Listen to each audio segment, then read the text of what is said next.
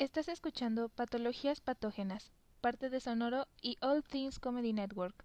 El episodio de esta semana es traído a ustedes por Protect and Gamble, PNG.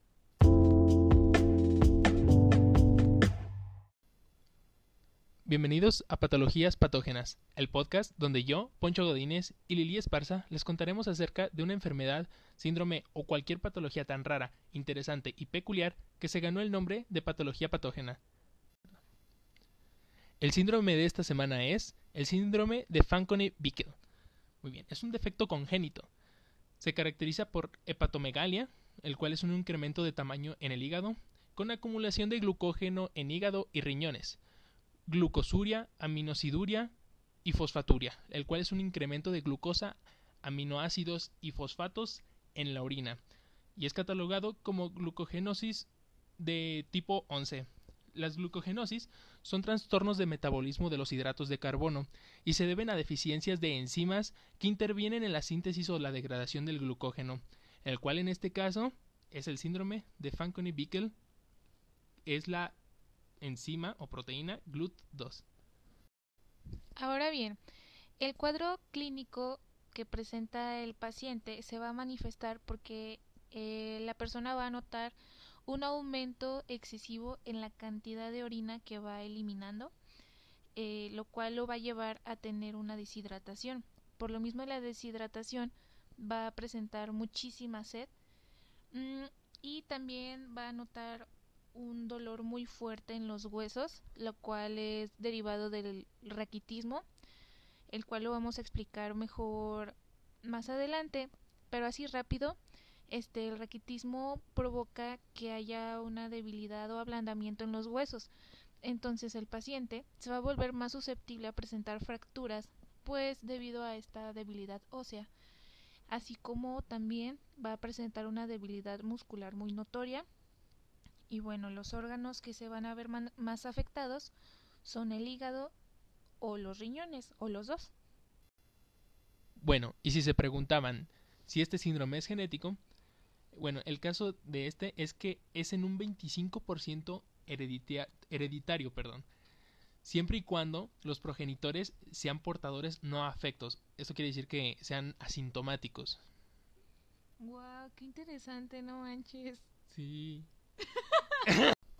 bueno, después de este pequeño momento de risas, este, yo quería decir que se me hace muy interesante que es un síndrome que se hereda, pero aparte que no es tan probable eh, heredarlo por el 25% que mencionas, este también es que no, no te das cuenta que lo puedes heredar a tus hijos, por eso que mencionas de que sean portadores no afectos.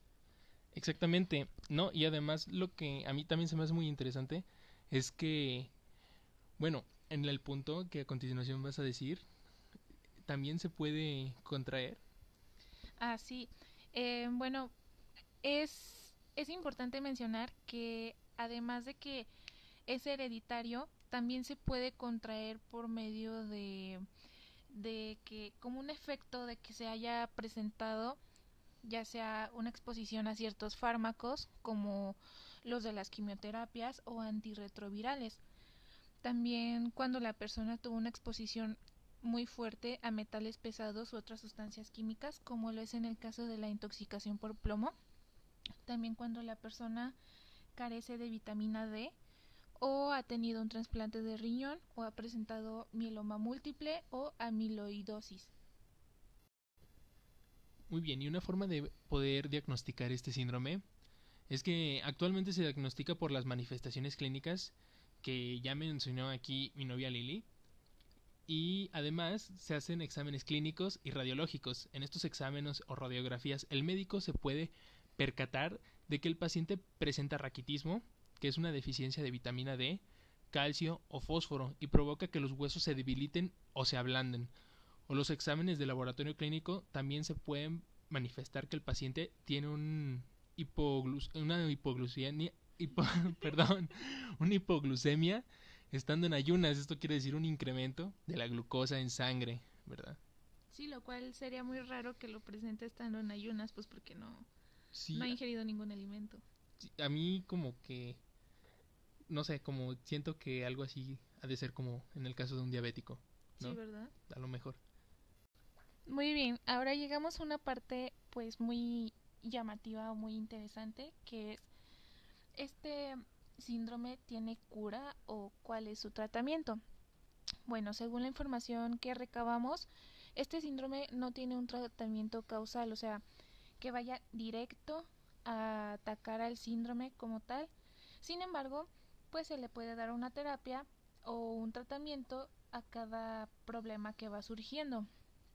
Por ejemplo, pues actualmente la terapia que se utiliza consiste en la reposición del agua y los electrolitos perdidos por la excreción de orina como resultado de la disfunción del túbulo proximal, es decir, pues por la deshidratación que va presentando el paciente debido a que orina demasiado. También es necesario que el paciente tome suplementos de vitamina D precisamente para evitar el raquitismo. Los pacientes también deben seguir una dieta para diabéticos restringida en galactosa con fructosa como principal fuente de carbohidratos. Y durante la infancia puede ser que el paciente infantil necesite alimentarse de manera nocturna para evitar la hipoglucemia durante la mañana estando en ayunas. Bueno, como ya se dijo antes, este tipo de síndrome es una glucogenosis. Y cabe mencionar que a nivel mundial, cualquier tipo de glucogenosis tiene una frecuencia de alrededor de 1 en 20.000 nacidos vivos. A eso súmale este, los casos que se pueden contraer. Bueno, de todos modos no, no son muchos. No, y además, o sea, de todas las glucogenosis, mm, ¿cuántos van a contraer este tipo de glucogenosis? O sea, no... Es muy baja la... Sí, es, lo bueno, la, verdad. Qué bueno que no es muy frecuente esta, esta enfermedad. Bueno, pues esta ha sido la información más importante de este síndrome. ¿Hay algo con lo que quieras concluir?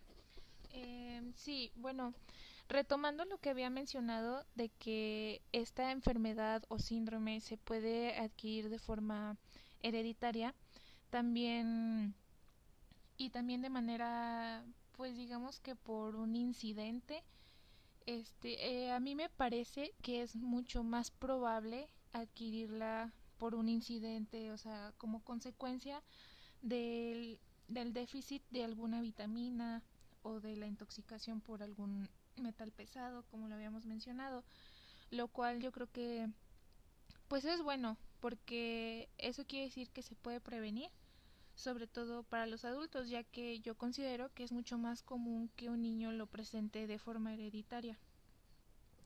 ¿Tú qué quieres concluir al respecto? Este, bueno, a mí lo que se me hizo muy interesante es que este síndrome viene siendo un tipo de glucogenosis. Este, entonces eso nos hace, bueno, ya deducir que la glucogenosis no solo es un no solo es una enfermedad, sino que abarca a todo un conjunto de trastornos del metabolismo de los hidratos de carbono, lo cual hace que este tema sea sumamente interesante, pues este síndrome tiene un mismo origen, este, pero. Mm, o sea, como que tiene. Pues.